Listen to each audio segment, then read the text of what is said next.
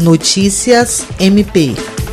Por videoconferência, a Corregedoria Geral do Ministério Público do Estado do Acre participou de reunião com o Corregedor Nacional do Ministério Público, conselheiro Rinaldo Reis Lima, cuja pauta foi a apresentação do Sistema Eletrônico de Correições e Inspeções.